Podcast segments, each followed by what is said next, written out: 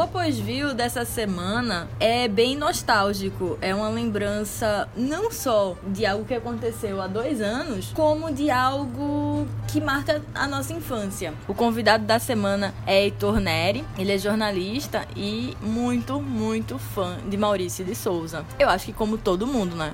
Que cresceu de 1960 para cá. Todo mundo é fã de Maurício de Souza. Então ele vai lembrar daquela Comic Con que aconteceu no Recife em 2017 e o encontro dele com Maurício de Souza que é incrível. E eu perdi minha oportunidade de ver Maurício de Souza ali. Então fica aí na lembrança de Heitor.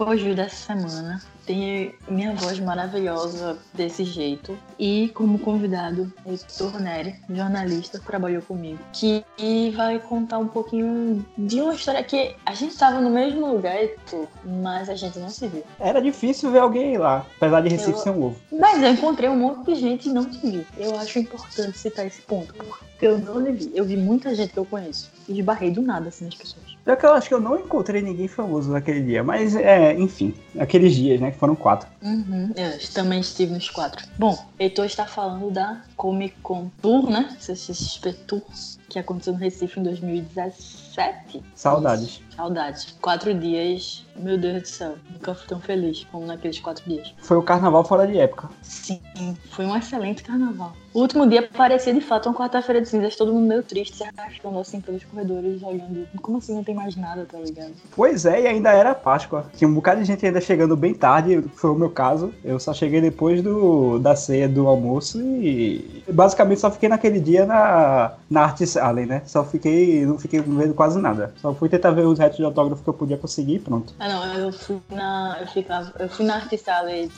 no, no, acho que no sábado e no domingo. Eu fui lá e ficava de longe olhando Carlos Ruas, porque eu sou fã.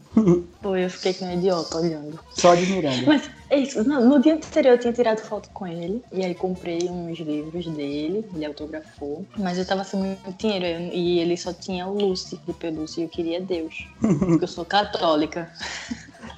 Mas enfim. Infelizmente não deu para levar Deus para casa naquele dia. Mas enfim, tu conta aí tua história na Bom, Comic Con. É, um dos meus objetivos naquela Comic Con, desde que foi anunciado, era encontrar Maurício de Souza. Não apenas pela questão de ah, a Maurício de Souza praticamente criou a infância de cada um dos brasileiros desde muito tempo atrás, com a turma da Mônica coisa e tal. Mas também porque tinha um significado muito especial para mim que na minha turma de jornalismo, é, a questão da turma da Mônica era uma das piadas internas da gente. Tanto é que a gente adotou o Bidu como o mascote do time da gente da Copa Paulo Francis, tradicional Copa Paulo Francis. Eu sou estudante, fui estudante da Federal e é conhecida muito a, a questão da Copa Paulo Francis, né, do curso de jornalismo jornalismo e tem umas festas e tudo mais. Então. Inclusive, eu... não, não estudei na federal, mas sempre tive muita curiosidade sobre a CPF. É, eu recomendo bastante, inclusive.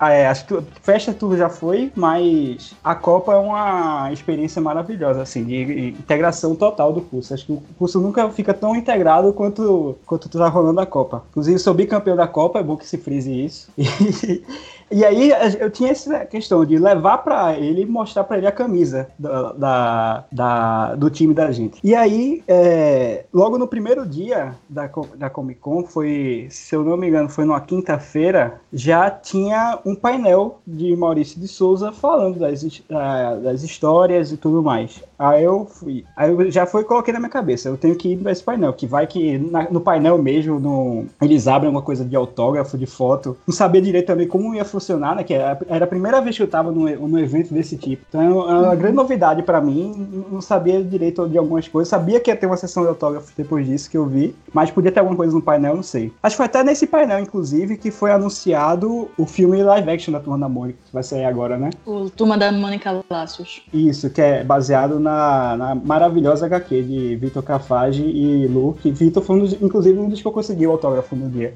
Gente da melhor qualidade. E aí foi falando dos eventos, das novidades e tudo mais, aí acabou e pronto. Já vi que naquela hora não ia acontecer. Eu fui me arrumando e programando para tentar me organizar para chegar o melhor, mais cedo possível na fila para ver se já conseguia matar aquilo no, no primeiro dia. Só que é, acho que ia começar às 4 horas, mais ou menos por aí, a, a sessão de autógrafos. Eu fui fazendo outras coisas né, que, na, na Comic Con, que você vai e se perde nas filas, né? Que basicamente uma Comic Con é isso, você vai para ficar na fila.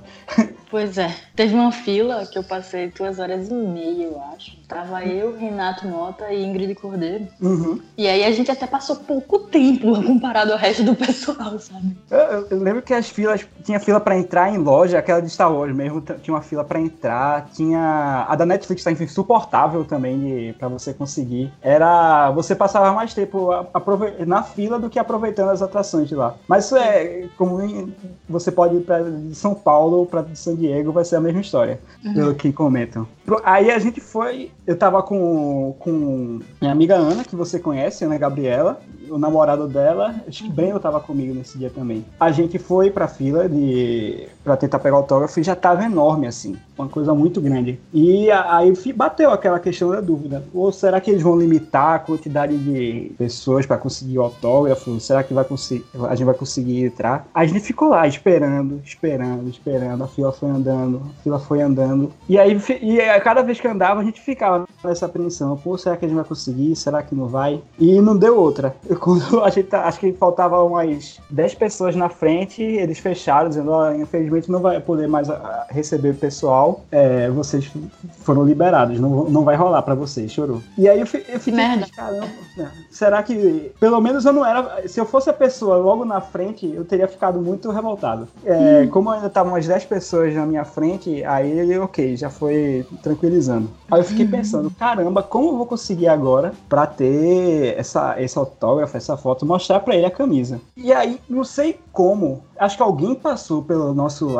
alguém passou do lado, alguma coisa assim, e comentou que ele ia dar na sexta-feira, no dia seguinte, uma sessão de fotos na, no stand da Panini, que ia ter lá na, na Comic Con. E que a, ia você, a quantidade de pessoas que iam para essa sessão de fotos ia ser contada. E para você ter direito a essa sessão de fotos, você tinha que ir lá no stand da Panini e comprar uma história em quadrinhos da Turma da Mônica, e, com o nome maravilhoso de Horace Park, que é uma coleção que eles têm de clássicos do cinema contados com a ótica da, da Turma da Mônica. Isso é muito boa, por sinal. E como eu sou fã de trocadilhos, Horace Park era maravilhoso. E aí a gente foi correndo para a história da Panini e já, lá já tinha uma, uma outra fila grande com, com a informação já tinha corri, corri, corrido, né? Já tava todo mundo uhum. sabendo que quem comprasse ia, ia ter. Era o stand que não, tinha o trono. Não, é, eu não sei se era o que tinha o trono do, dos coelhos, maravilhoso o trono. Mas trono. era, era a loja mesmo da Panini. Eu acho. Era esse? Eu não lembro agora. Eu tenho quase certeza que o, o, o eu chamo de Tlono. Tlono. que que ele tava no da Panini, mas agora tu me pegou, porque... É que tinha também, eu, eu acho que tava na loja da agora. da Mônica, né? Que tinha também. Ah, né? é verdade, é verdade. Tinha uma da própria tava na loja Mônica. Da, tava na loja da própria Turma da Mônica mesmo. O da Panini, ele tinha, acho que por trás, um, um, um logo grande da Liga da Justiça, alguma coisa assim. Uhum. Mas era só a loja mesmo. E também ia ser vagas limitadas, né? Não ia ser todo mundo que comprasse a HQ que teria direito a entrar. E aí a gente foi... É, na cara e na coragem, tentando ver se ficamos mais um, te um tempo na fila. Eu acho que na primeira, a gente até não esperou tanto, porque primeiro dia não tinha tanta gente, né, é, comparado principalmente ao sábado, que foi um insuportável. Logo depois, a gente foi correndo para esse stand da Panini, e aí a gente foi esperando, acho que deu, mas deu 40 minutos a gente conseguiu comprar o livro, o HQ, e conseguiu garantir o lugar. Aí isso já bateu a tranquilidade, que pô, pelo menos isso aqui eu vou conseguir. E aí, indo para aproveitar melhor, já tinha e, ia ser pela tarde, então eu já tinha conseguido me programar direitinho pro dia seguinte para finalmente poder ir nessa sessão de autógrafo. E aí, no, no dia seguinte foi, a gente, eu consegui, é, eu brinquei com o que era um carnaval no começo e realmente para mim era uma hora meio de carnaval, que era como era no centro de convenções, eu moro aqui pela cidade universitária, ter que pegar um Rio Doce cedo para ficar um tempo esperando na fila pra poder entrar no centro de convenções e poder aproveitar ao máximo, né? Era, era, era realmente uma hora de carnaval pra mim, do que tava vivendo naquele momento. E aí, no dia, pronto, foi massa, deu pra aproveitar de manhã e aí, uma hora já ficar ali esperando pra ser um dos primeiros logo na fila pra tirar foto com o Maurício de Souza. Só que aí também tinha outro detalhe que tá, passava na minha cabeça, que é como ia ser a reação dele quando eu tirasse uma camisa do nada e do nada, só com a cor azul e com um escudo, um, escudo do Bidu no meio. Porque a gente ouve algumas histórias de Maurício Souza processando a galera que usa as imagens dele. Vide. É, pois é, eu ia perguntar isso. É, eu fiquei com esse medo, né? Caramba, será que ele vai gostar? Será que ele vai interpretar que era uma homenagem mesmo? Como é que ia ser a reação dele? Aí eu sei que quando a gente chegou, logo veio um aviso da pessoa. Aí, ó, vocês vão tirar as fotos e vão sair logo. Vocês, é, como tem muita gente para tirar a foto, ele já tá com outro compromisso aqui depois, vocês vão evitar ao máximo conversa com ele. Aí já me bateu um desânimozinho assim, de caramba, é, não, não vou nem poder explicar para ele toda essa questão da camisa, essa coisa assim. Mas aí foi, fui levando pessoal. Eu tinha pedido para um amigo meu, que tava com, com a gente, para ele ver também, tentar ver se consegue tirar as fotos da, quando ele visse a camisa, assim. E aí a gente foi chegando lá quando, quando, a gente, quando chegou pra, pra minha vez tirar foto com ele, aí eu puxei, é, eu tirei, eu mostrei a camisa assim. Aí ele ficou, ele puxou, ele foi olhar virado assim pra ver o que é a camisa, né? Aí foi a massa que meu amigo conseguiu tirar a foto, que aí já foi a despreocupação de tudo, que foi quando ele viu a, a o, o, escudo do time, ele abriu um sorriso, assim. Foi uma prova que ele realmente tinha gostado da homenagem, essas que coisas. Massa. E quando todo mundo viu, oxe, por que esse menino tá com a camisa azul pra tirar por fora? Aí quando o pessoal viu que era coisa do Bidu, todo mundo, eita, a camisa do Bidu, time do Bidu, coisa e tal é, que massa, isso aí. E aí pronto, consegui tirar foto com ele. É, vi que ele gostou, que foi algo que me deixou fe muito feliz. E aí, ele disse alguma coisa ou só sorriu? Não, ele não falou nada. Quem veio falar comigo logo depois que eu saí da foto foi Sidney Guzman, que ele é ele é jornalista da área de quadrinhos. Ele atualmente ele é editor do, da Maurício de Souza. Ele tem até um podcast é, sobre quadrinhos, inclusive. Eu esqueci o nome. Eu acho que é Confins do Mundo. Deixa eu. Eu não, não lembro. Depois eu posso até. Confins do Universo, aliás, com ele, sobre quadrinhos. E aí é, ele foi falar: Ah, eu posso tirar uma foto também dessa camisa, porque é, a, além o escudo, ele tinha o formato do escudo do Fluminense. E aí tem um amigo dele que torce pro Fluminense, que é muito fã de Mana Mônica. Aí quando ele viu que tinha o escudo do Bidu no formato do Fluminense, ele ficou louco, pediu pra tirar a foto. E aí eu falei com ele: Ah, isso é do curso de jornalismo, do time da gente, coisa e tal. Eu conversei com ele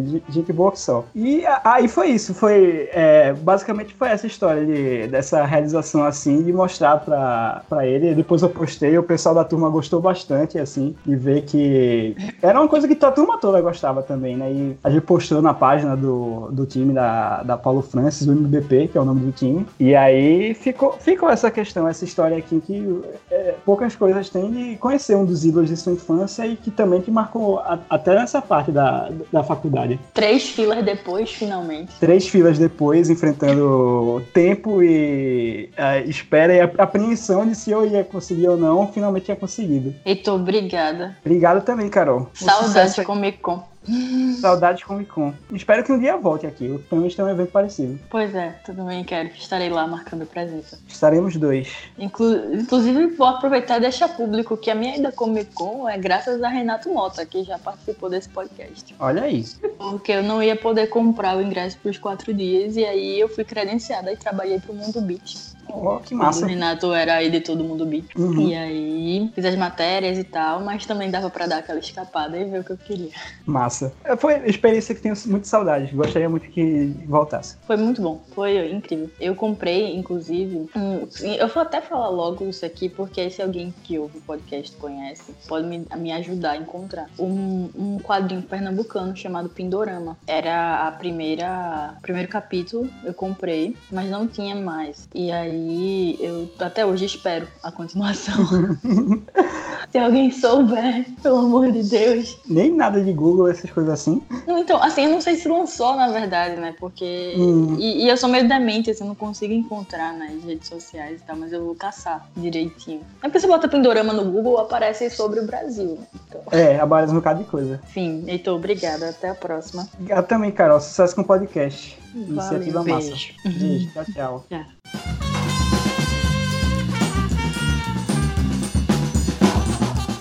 Bom, tá aí a lembrança de Heitor, né? De encontrar Maurício de Souza. O único quadrinista que eu consegui ver foi Carlos Ruas. Não desmerecendo, tá? Porque eu adoro. Mas eu queria muito ter visto Maurício de Souza lá. Eu não tive paciência da, na fila do Tlono. Não tenho foto. Desculpa minha voz essa semana. A garganta está atacadíssima. Sim, Heitor não disse as redes sociais. Sigam o Heitor no Twitter. O Twitter dele é Heitor. Heitor com H. Underline QNFL. Eu não tenho ideia do que isso significa. E continue acompanhando o Após View, tá? A gente tem aí mais algumas semanas de maio. Alguns episódios antes do fim dessa primeira temporada. Sigam nas redes sociais sociais, arroba podcast depois no Twitter. Pode mandar e-mail também, podcast depois arroba gmail.com. Acessem o site, façam valer a pena o que eu paguei por ele. Enfim, é isso. Um beijo e até a semana que vem. Tchau.